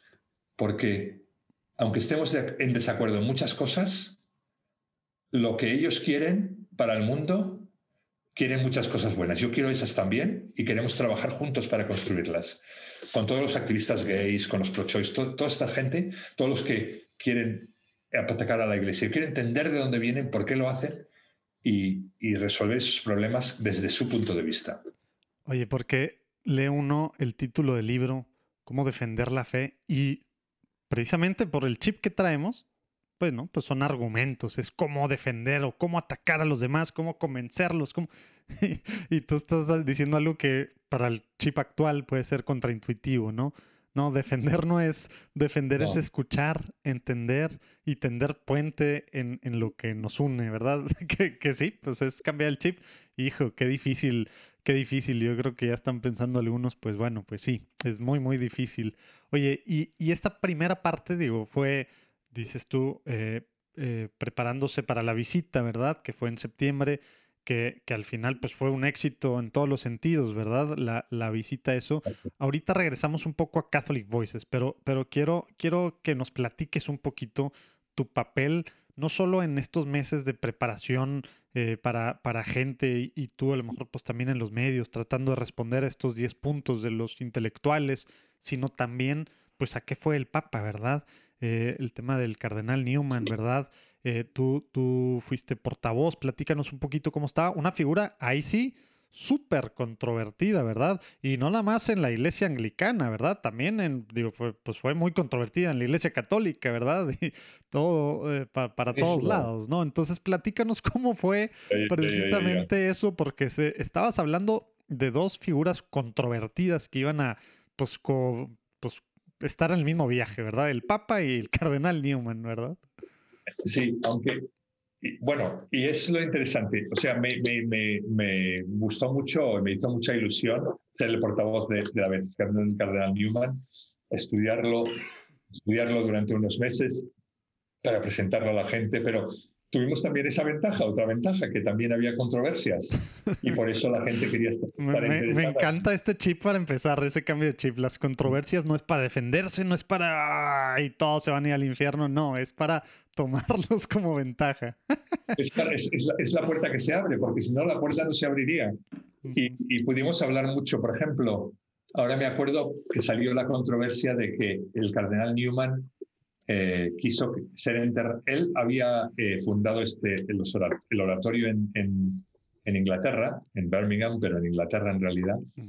Es una orden de, sacerdotes que, que, bueno, que está en, 70 sitios o algo así. Es una orden pequeñita, pero él más o menos fue el fundador del oratorio en, en el mundo anglosajón, mm. porque esto viene del siglo XVI de San Felipe Neri.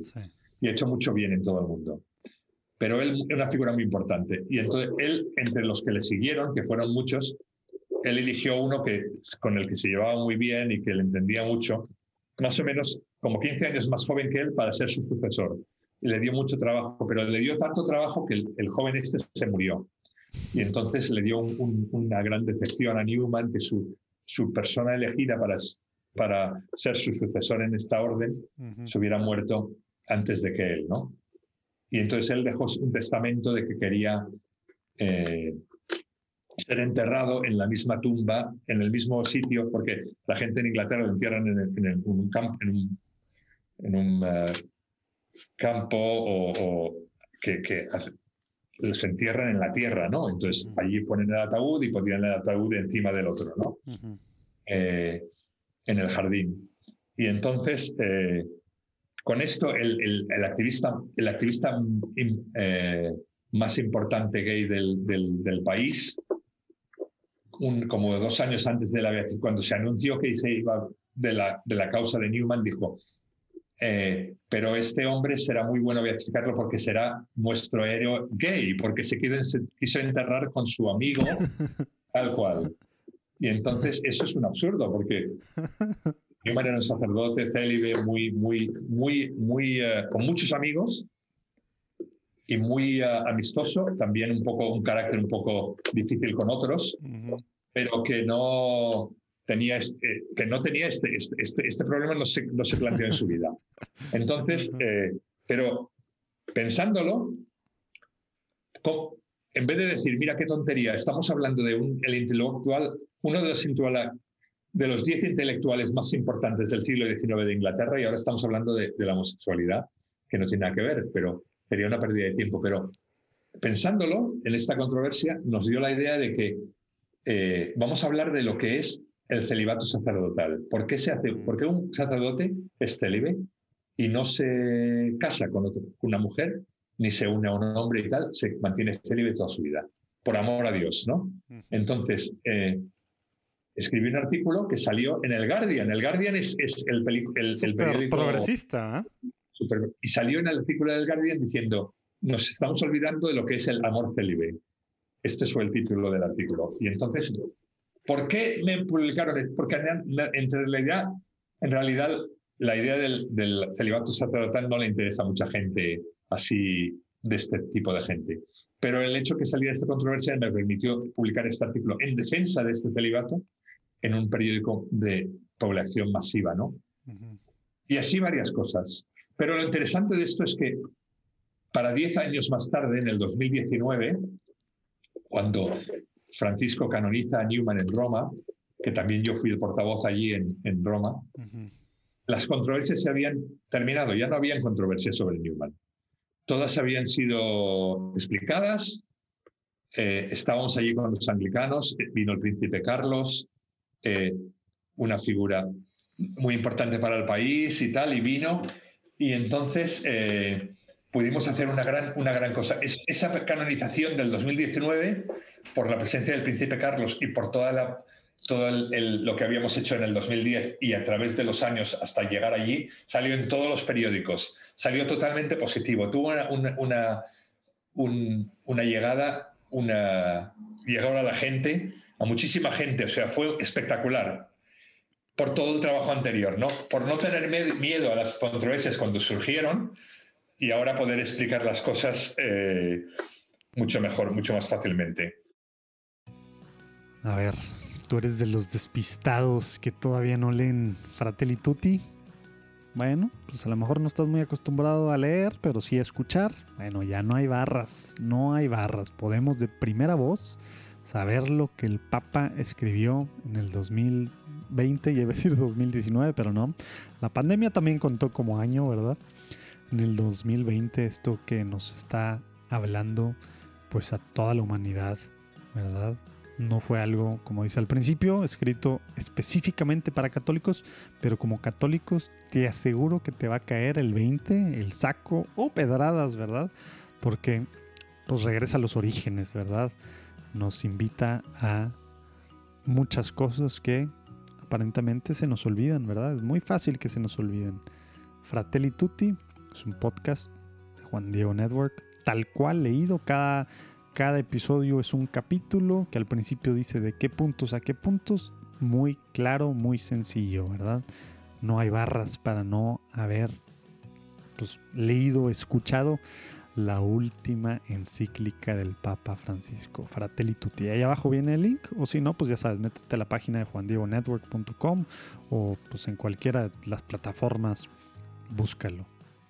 Dios te bendiga, regresamos a la platicada. O sea, el método funciona. Nueve años, diez años cambió la perspectiva, De, los medios y de los pues, de la mayoría, ¿no? Bueno, de la, mayoría al menos cultural, ¿verdad? Sí, que la, anglicana. Exacto, porque la gente sigue lo que sale en el periódico y tal, pero la mayoría cultural estuvo ya en el 2019 totalmente a favor de Newman. Y entonces pudimos decir, porque la, la historia había cambiado. En vez de decir, ¿por qué el Papa se apropia de esto? Este Papa que no nos gusta y tal. Ahora la, la narrativa era, qué bien que el Papa Francisco, que es popular y tal, considere a una persona inglesa nuestra como santo de la Iglesia Católica. O sea, es como una, exaltación de lo, que es ser inglés, ¿no? Entonces, este, esta narrativa cambió. Y que esta persona tan importante para nosotros en este país, culturalmente, etcétera, ahora ya también sea un santo de la Iglesia Católica. O sea que em, todo eso, este método funciona porque a través de los años hicimos eso. Y con la Iglesia, pues mira, los temas álgidos siguen siendo temas álgidos, pero yo a la gente le digo, no te preocupe si haces conversos o no, si, si, la gente se convence o no. Eso no te debe preocuparte. Eso tiene, esto está en las manos de Dios.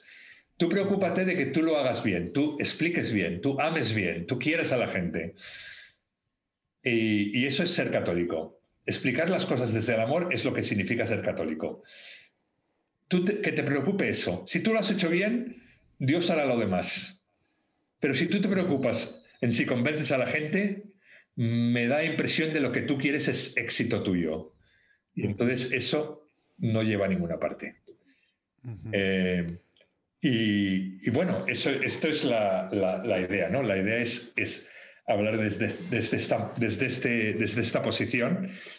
Y con, y con lo de Newman, bueno, yo creo que eh, lo que estuvimos estudiando en el 2019 es que Newman es una persona que habla mucho al mundo moderno, al mundo del siglo XXI.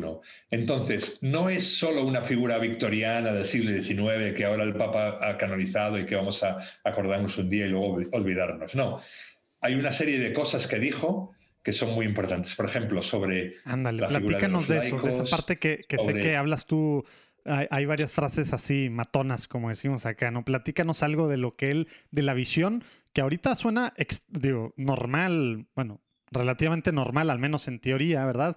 Post-Vaticano Vaticano II, ¿verdad? Pero tú acabas de decir siglo, siglo, siglo XIX, ¿verdad? Eh, era algo súper extraño, ¿verdad? El, hablar así de los laicos. Platícanos eso y por qué es hoy más, está más vigente que nunca su visión para, para el ser laico en la iglesia. Bueno, al final, perdona, ahora vuelvo a eso, ¿eh? pero al final hicimos nueve ideas en las cuales es totalmente contemporánea esta figura y que nos habla mucho. Y una de ellas es los laicos, la figura de los laicos, porque él dijo que cuando tú das, cuando tú, cuando la iglesia dé formación a los laicos, la iglesia será revolucionada. Porque cuando los laicos sepan de historia de la iglesia, de derecho canónico, de teología, de filosofía y tal, la, la iglesia estará en, en, una situación totalmente diferente. Eso lo dijo cuando los laicos no se les permitía ni siquiera responder en misa, ¿vale? O sea que estaban allí rezando el rosario, haciendo su cosa, ¿no? Pero a mí lo que me... De las nueve cosas que dijo él que son muy importantes, una la que me, la que me impactó más fue lo que sus enseñanzas sobre la conciencia. Porque lo que dice el, el, Catecismo de la Iglesia Católica de 1992 sobre la conciencia es puro ni igual. ¿okay? Entonces, eh, lo, más importante que él dijo de la conciencia, una, una enseñanza que él vino desarrollando durante varias décadas, pero bien, en el 1976 o algo así, 1876, perdón, eh, el primer ministro Gladstone pierde las elecciones y le queda tiempo, y entonces eh, acababa de pasar el, Vaticano I y se había declarado la infalibilidad del Papa. Y entonces el, el Gladstone dijo, ahora que el Papa se ha declarado infalible, no podemos tener nunca más ya católicos en, el gobierno, porque ellos serán afectados por esa idea, les dirán lo que hacer y no podemos tener una autoridad desde fuera que nos diga lo que hacer en nuestro país. Entonces la gente, los católicos se asustaron mucho porque llevaba un poco tiempo desde su legalización. Antes era ilegal y antes incluso prohibido o le mataban. Y llevaba un poco tiempo de libertad. Y entonces le pidieron a Newman que contestara y él contestó en un folleto de 60 páginas, que es súper clave de leer, que se llama la, Carta al Duque de Norfolk. Yo le lo recomendaría a todo el mundo estudiando política o sociología o psicología. Abajo vamos a poner el link también, no, no nada más de los libros en español y en inglés, de, de, bueno, de Catholic Voices, sino también este. De Catholic Voices, como defender la fe, este de aquí, pero también la carta al duque de Newman. Y en esta carta dijo, mira, los católicos no son personas que, que solo eh, responden lo que les dicen, como si no pensaran. Al contrario, los católicos son, les enseñan desde el principio que tienen que seguir su conciencia, tienen que formar su conciencia, para no decir cosas basadas solamente en el sentimiento, sino en la realidad. Tienen que formar su conciencia. Cuando la han formado, son autónomos, porque con su conciencia pueden tomar todas estas decisiones. Y en realidad la conciencia es Dios que habla dentro de ellos, ¿ok? Es fuertísimo. Es el vicario original de, Dios, es tu conciencia. Es más importante que el Papa, ¿vale? Esto es impresionante. Entonces, explota la mente. ¿Qué lleva? Eh, dos ejemplos. Eh, Sophie Scholl, de la, de la Rosa Blanca, el movimiento Rosa Blanca contra los nazis, es una chica de 22 años que, que decide, después de leer a Newman sobre conciencia, decide que en conciencia ella tiene que, tiene, tiene que pasar su vida y dar su vida luchando contra los nazis. Y hace estos panfletos y tal, luego la, la, la descubren y la ejecutan con su hermano. ¿Por qué? Porque Newman le ha dado la idea que tu conciencia es importante, es más importante que lo que te viene de la autoridad política. Otro, otro ejemplo, eh, el, el, libro Un Mundo Feliz de Aldous Huxley. Aldous Huxley es un libro, es un, un ateo inglés que escribió un libro muy famoso en los años 20, Un Mundo Feliz, en el cual ya no se los niños ya no vienen por, eh, por, por eh, la unión sexual, sino vienen por probetas y tal, y se hacen a pedido, ¿no? Alfa, niños alfa, más buenos, gamma, depende de lo que quieras pagar, beta, gamma, tal. Todos están drogados, no puedes hacer tu voluntad, todo, está controlado, el mundo está controlado, pero todos son felices porque no pueden, no pueden sufrir porque están drogados, ¿vale? Es, un, es, un, es una... Y luego hay un, tipo que no le han drogado y está allí tratando de cambiar todo. Y este tipo, que es el héroe de la novela, se encuentra en un momento con, con uh, el controlador del mundo en la novela. Esto es un ateo que está escribiendo esto y dice, y el controlador del mundo le dice, bueno, el secreto de este mundo es que tienes que tener a todo el mundo drogado y tienes que prohibir unos libros que son súper peligrosos porque hacen que la gente piense. Y estos libros los tengo aquí encerrados en mi caja fuerte y no se pueden imprimir ni leer nadie. Y abre la caja fuerte y sale de ahí la Biblia, Shakespeare y los escritos de Newman sobre la conciencia. Increíble. No, me acordaba yo de los escritos de Newman para nada. es esto que para, el, para este ateo dice, si tú le pones en tus manos estos escritos, esto es totalmente subversivo, ¿vale? Esto es hacer que la gente piense. Entonces, en este caso, dice Newman, los católicos no solo son aptos, sino son las personas más aptas para hacer gobierno, para gobernar. Porque si tú realmente te formas en conciencia y sigues eso, entonces eres la persona más alta. Yo creo que en este mundo, cuando tenemos tanto populismo y, toda esta división, polarización y tal, la idea de que vamos a formar a la gente y luego ellos van a seguir su conciencia en conciencia es súper fuerte. Y que no, porque muchos gobiernos quieren prohibir a católicos entrar ahí porque piensan que son peligrosos, porque van a cambiar esto o lo otro, porque les van a decir. Pero esto es una idea que tenemos que seguir luchando. Yo creo que Newman 150 años antes de que tengamos estos problemas, ya las está pensando. Hmm.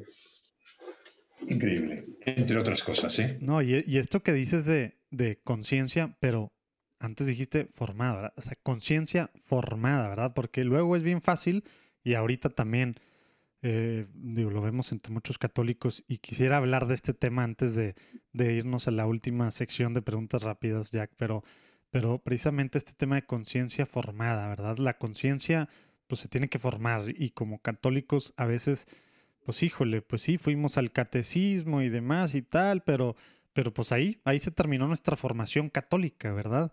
Y es bien fácil, precisamente por esto, sobre todo en estos países en los que es cultural o socialmente, pues que son cultural o socialmente católicos, ¿verdad?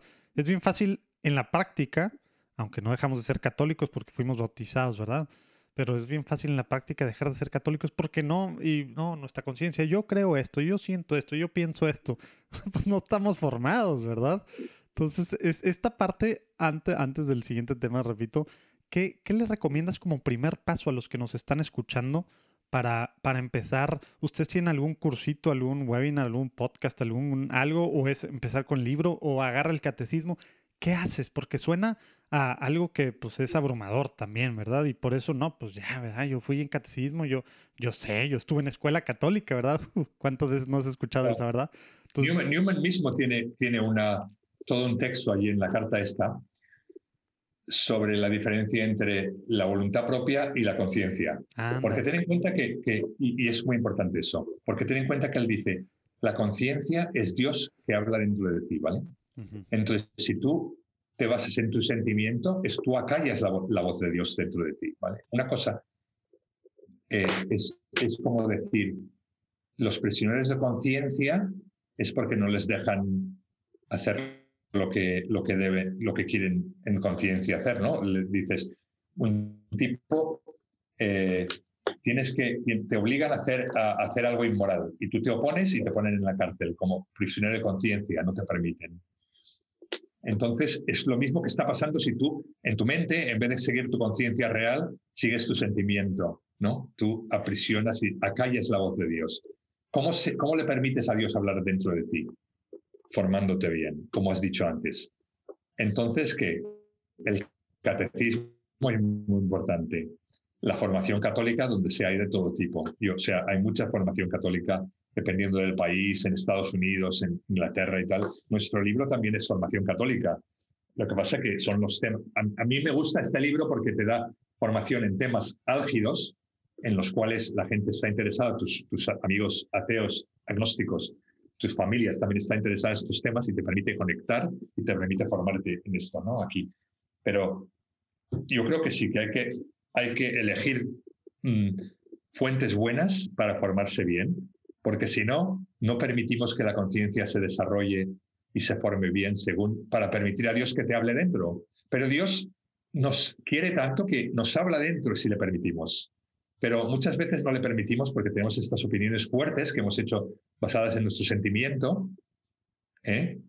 Incluso eh, yo veo ahora, por ejemplo, yo, como católico eh, sigo siempre al Papa. Me, me, encantaba Juan Pablo, me encantaba Benedicto y me encanta Francisco. Cada uno trae, yo creo que Dios nos da siempre el Papa que hemos necesitado. Necesitábamos a Juan Pablo para que pusiera la iglesia en el mapa necesitamos a Benedicto que nos clarificara muchas cosas de doctrina y necesitamos a Francisco que nos recuerde que lo que importa es amar el amor de Dios por nosotros, ¿vale? Todo esto. Pero yo veo que algunos católicos que se sienten, dicen, yo soy conservador y tal y no me gusta este papa. Esto, me parece a mí, es como poner mi sentimiento por encima de, la voz de Dios. La voz de Dios sabemos que viene a través del, del Papa, de, su vicario en la tierra, de las cosas que están pasando en la iglesia y tal. Ya, ya, ya, ya, ya. Última, última interrupción. ¿eh? No te estreses. Pero bueno, ahora te invito a dos cosas.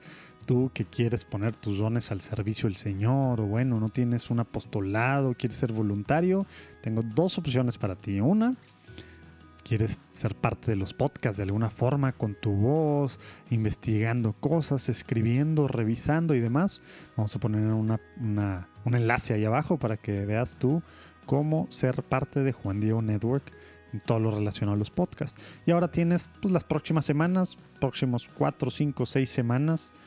¿Quieres tú ser parte de un proyecto padrísimo? Parteaguas, ¿verdad? El Simposio Católico Virtual Iglesia Doméstica, con el que se va a inaugurar, digamos, de nuestro lado, obviamente, el, año de la familia Amoris Letizia.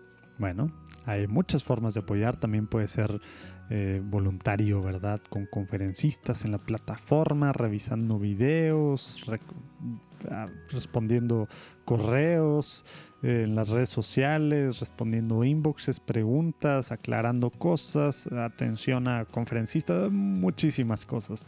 Va a estar padrísimo y tú puedes ser parte de esto. Entonces las dos opciones ahí abajo en el link. Ahora sí, regresamos a lo último de la platicada con Jack.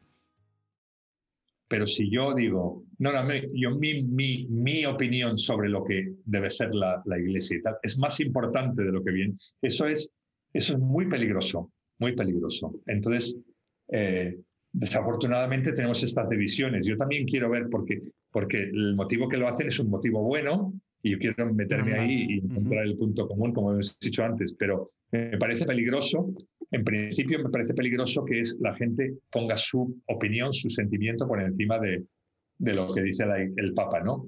Y es lo misma, la misma cosa que cuando en su día dijeron que no nos gusta un manevite porque dice algo que no lo entiendo y mm. entonces no lo voy a aceptar en conciencia. No, eso es, eso es, eso es no informarte bien. Mm. Eso es no, no saber, ¿no? Eso es Eh, entonces, eh, bueno, pues yo creo que hay que tener mucho cuidado con las cosas que nos vienen de la iglesia y, al momento de decir, bueno, yo esto bien y esto no tan bien. Bueno, eso, eso me parece peligroso. Ándale, sobre eso hasta parece que me, leíste la mente, porque precisamente quería antes de la última sección hablar de, de ahorita de, de, de este pues sentimiento antipapa que se ha ido permeando tristemente.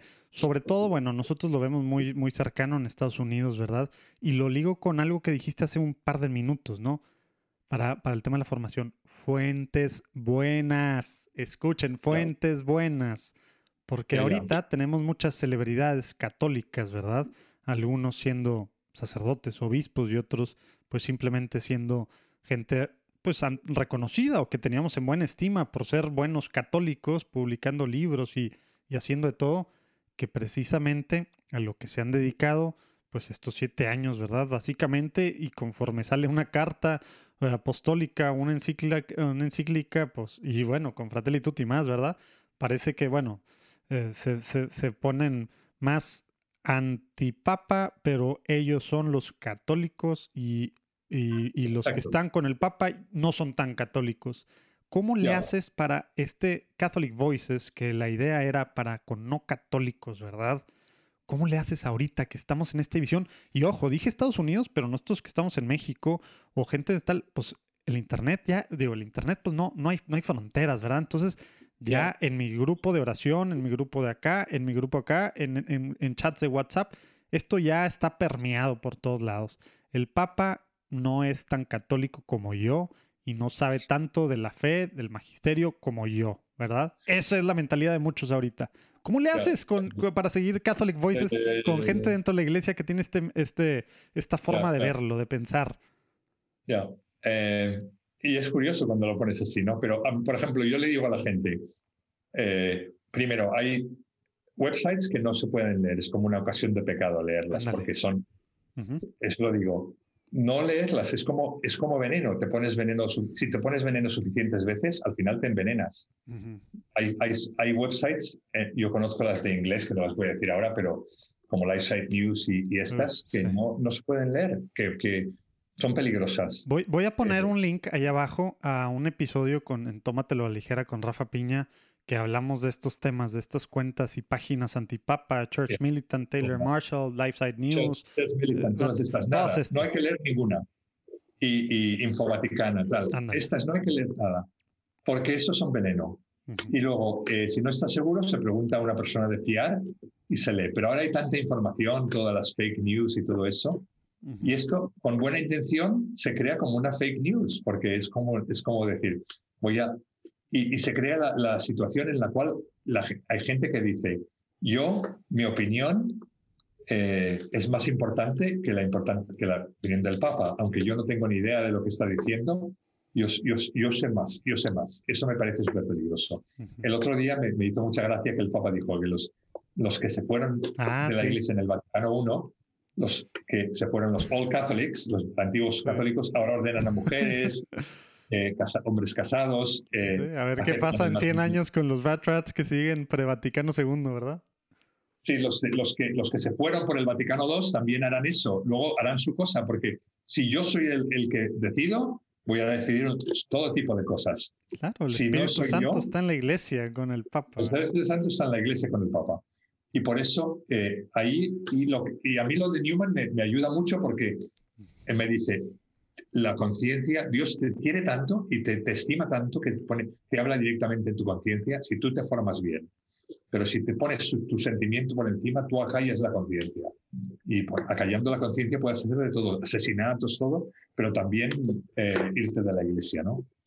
Eso, es, eso es, muy fuerte. Entonces, primera recomendación es no andar leyendo estas, estas, o sea, no meterse. ¿Y qué le dices a, la gente? Pues ya ves, luego Santo Tomás de Aquino, ¿no? O sea, la verdad, pues puede estar en cualquier lado, ¿verdad? Y, y, y luego, no, pues es que estas cosas hay verdad, hay, hay cosas que son verdades, que están acá, y, y pues la curia es un desastre, y el Vaticano, y, y, el Papa, y no es cierto todo esto, aún con el McCarrick Report lo, lo escribió su, su abogado. Entonces, pues, pues, no, es que la verdad, pues la verdad, donde esté la verdad. ¿Qué le respondes a esa gente, eh, digamos, usando la metodología de Catholic Voices, ¿verdad? Sin querer confrontar, pero encontrando qué es lo que nos une.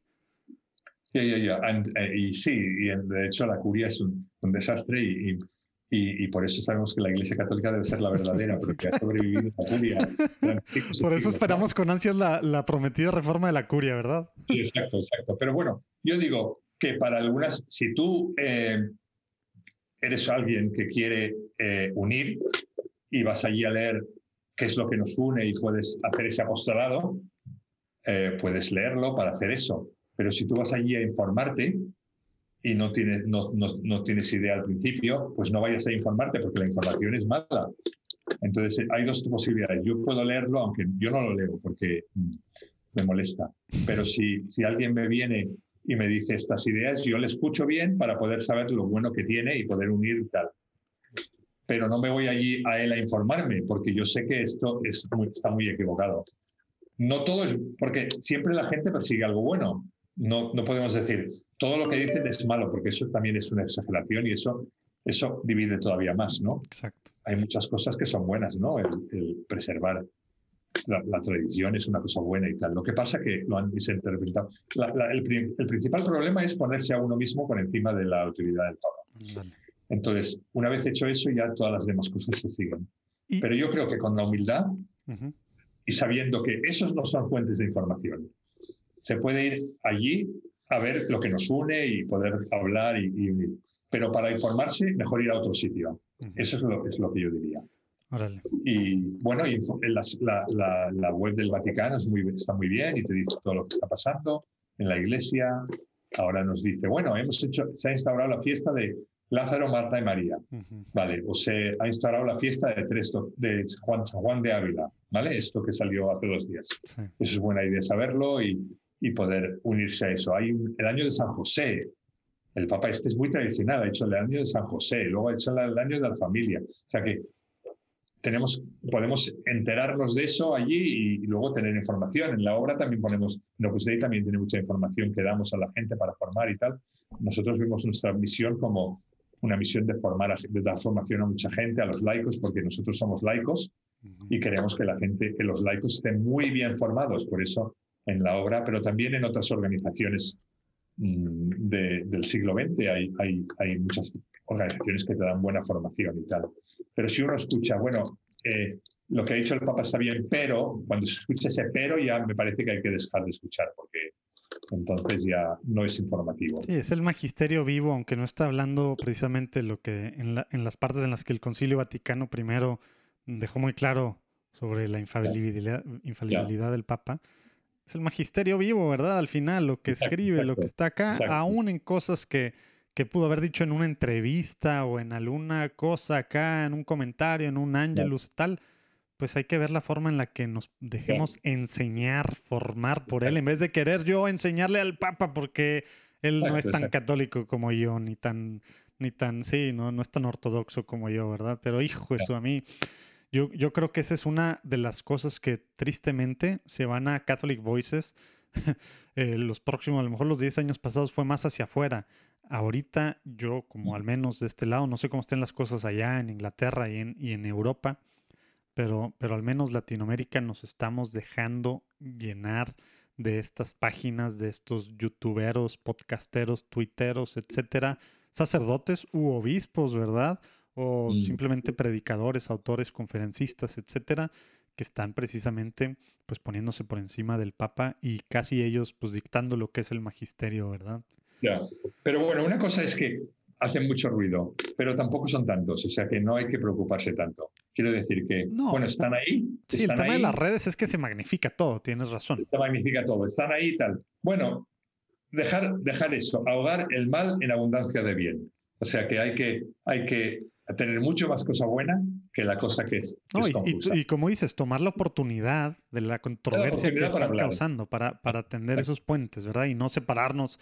Ay, ahora resulta que, que conservadores somos liberales para ellos porque ellos son los conservadores más conservadores. Y luego es una cosa muy extraña, ¿no? Estas cosas, ideologías. Oye, Jack, podríamos seguir platicando mucho tiempo más, pero nos vamos a tener que ir entonces. Si te parece, vamos a la, a la sección de preguntas rápidas. Yo te hago una pregunta, vamos a tener que recortarla. Así es que ahí te va. Yo te voy a hacer una pregunta y tal cual, en una oración, lo que se te venga a la mente, vas a responder, por favor.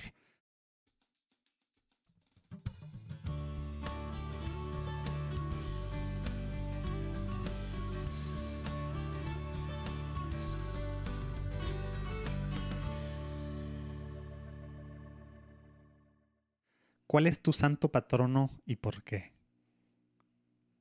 Me gusta mucho Santa Teresa de Lidia ah, porque no hizo nada, pero es la santa del amor. Me enseñó lo que es amar. Mm, padrísimo. También soy fan. ¿Qué significa ser católico hoy en día, Jack? Para mí ser católico es amar a la gente. Órale, muy, muy claro también y ligado a... Oye, ¿tienes alguna oración que te guste orar, rezar seguido que nos puedas compartir? Cortita, grande. Eh, bueno, la, que la, que yo rezo cada día es la oración que nosotros compusimos de Catholic Voices, que está en, también en, la web, es un poco larga y tal, pero... Bueno, lo vamos a poner ahí abajo también. Sí, entonces eh, dice, por ejemplo, danos los dones del Espíritu Santo que necesitamos, especialmente la sabiduría, la gentleness, eh, gentileza, audacia y alegría y haznos fieles a Cristo y a la Iglesia y abiertos a las cuestiones que la gente nos trae. Que amemos y respetemos a todos y que nos ayudes en nuestras dificultades para que nuestras palabras y nuestro testimonio se, te den gloria y ayuden a mucha gente. Órale. O sea que es una oración que está allí, bueno, ahora la, la he traducido directamente del inglés, pero está allí en la web en inglés y en castellano y, a mí me gusta mucho, la rezo cada día. Árale, padrísimo. Ahí abajo van a poderla ver, ver el, link a, esa oración. Oye, Jack, pues la mayoría, quiero pensar que todos, pero al menos la mayoría, porque de repente nos escriben ateos, agnósticos, gente de otras religiones, pero bueno, que me imagino que si están escuchando esto están en, pues en la búsqueda de la verdad, pero para la gran mayoría que ya quiere ser santo, que está caminando, luchando día a día, algún tip práctico que tú digas, ¿saben qué? Si todavía no haces esto, empieza a hacerlo hoy o bueno, mañana si estás escuchando esto en la noche. ¿Qué tenemos que hacer para, para seguir caminando pues, hacia la santidad? Bueno, hay que rezar, lo más importante es rezar, estar en contacto con el Señor, ¿no? Y luego eh, rezar en nuestra vida para poder amar a la gente, porque si la, eh, si la oración es solamente para nosotros, no dará fruto.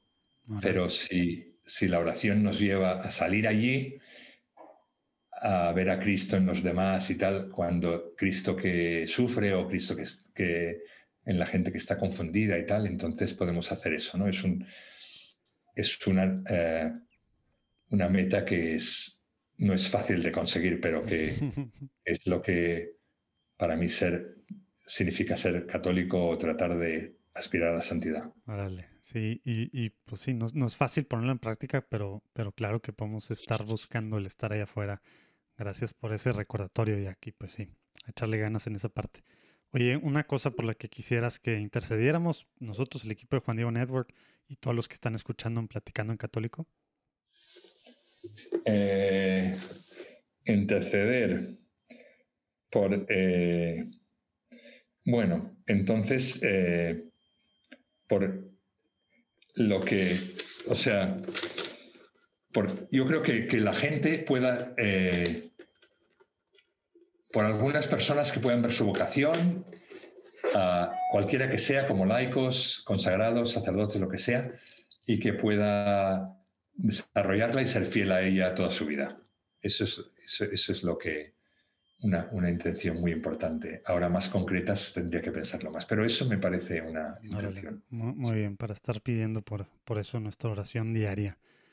Oye, pues Jack, muchísimas gracias. Pudimos haber platicado mucho tiempo más, pero tenemos que darle. Vamos a poner de todos ahí abajo los links a, bueno, a los libros que nos, de, de, Catholic Voices, ¿verdad? Ya no, ya no platicamos más a detalle, pero ahí van a poder también ver la página, ver las diferentes cosas que han hecho, que están haciendo. Y bueno, el, libro de la carta al duque de Norfolk, ¿verdad? Que nos recomendó también. Y alguna página, a lo mejor ponemos ahí, no sé si todavía sigue vigente, la, la página de, de, con todos los recursos de la canonización de, del cardenal Newman, que me imagino que va a tener mucha información para quien se quiera adentrar, meter un poco más, ¿verdad? Ya, ya, ya. Tiene pues muchos vídeos y, audios y, y, información, historia, etcétera, muchas cosas. Pues Jack, muchísimas gracias por lo que estás haciendo desde tu trinchera en la iglesia. Vamos a estar pidiendo por, por todo lo que estás haciendo, por, por su labor en Catholic Voices. Y bueno, pues ojalá que también si alguien en algún país en el que no esté o que quiera ver cómo formarse más o algo, vamos a poner también ahí los datos para, para que puedan ver cómo llevar a Catholic Voices a su país, que ya no platicamos tampoco esta parte. Pero gracias por todo lo que estás haciendo, Jack. Buenísimo. Gracias por invitarme. Oye, oye, lo que sí, Jack, somos como los seguros. No dejamos que se nos, como los agentes de seguros, no, no dejamos que se nos vaya nadie de platicando en católico sin que nos recomiende al menos a dos personas con las que creas que podamos platicar, que están haciendo algo padre así desde su trinchera por extender ah, vale, pero ahora tengo que pensarlo eso, no puedo decirlo ahí sin pensar. te mandaré los datos. Yo pensaré algo y te diré. Ándale, sí, porque ahorita de todos ya tenemos que irnos. Jack, muchas gracias. Dios te bendiga. Estamos pidiendo por ti. Dios los bendiga. Nos vemos el próximo lunes.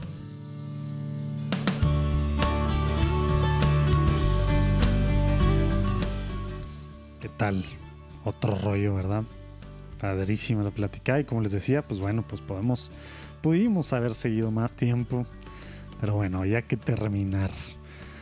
Oigan, Catholic Voices, tal cual, ahí abajo viene el enlace. Quieren llevarlos, quieren ver cómo formarse con ellos, quieren comprar el libro, ahí abajo denle.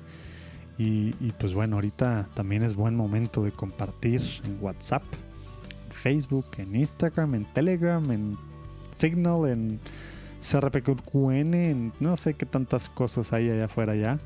Pero bueno, en cualquier lado puedes compartir para que se emocionen con estas cosas que el Señor está haciendo en su iglesia y con toda esta forma diferente, ¿verdad? Pero no, no por rara, ¿verdad? Diferente porque se nos olvidó a los católicos cómo hacerle, cómo buscar estos puntos de unión, aunque el, padre, el Papa nos lo está pues, recordando mucho, ¿verdad? De, tratar de buscar lo que nos une y sobre eso pues dialogar en este esquema de fraternidad, ¿verdad? Es algo evangélico. Se nos olvida, ¿verdad? Pero bueno, esperemos que, podamos aprovechar todo esto que Jack está haciendo para ser y hacer iglesia en este momento hacia adentro y también hacia afuera, extender la mano y trabajar con, con otras personas en lo que nos une. Dios los bendiga, nos vemos el próximo lunes.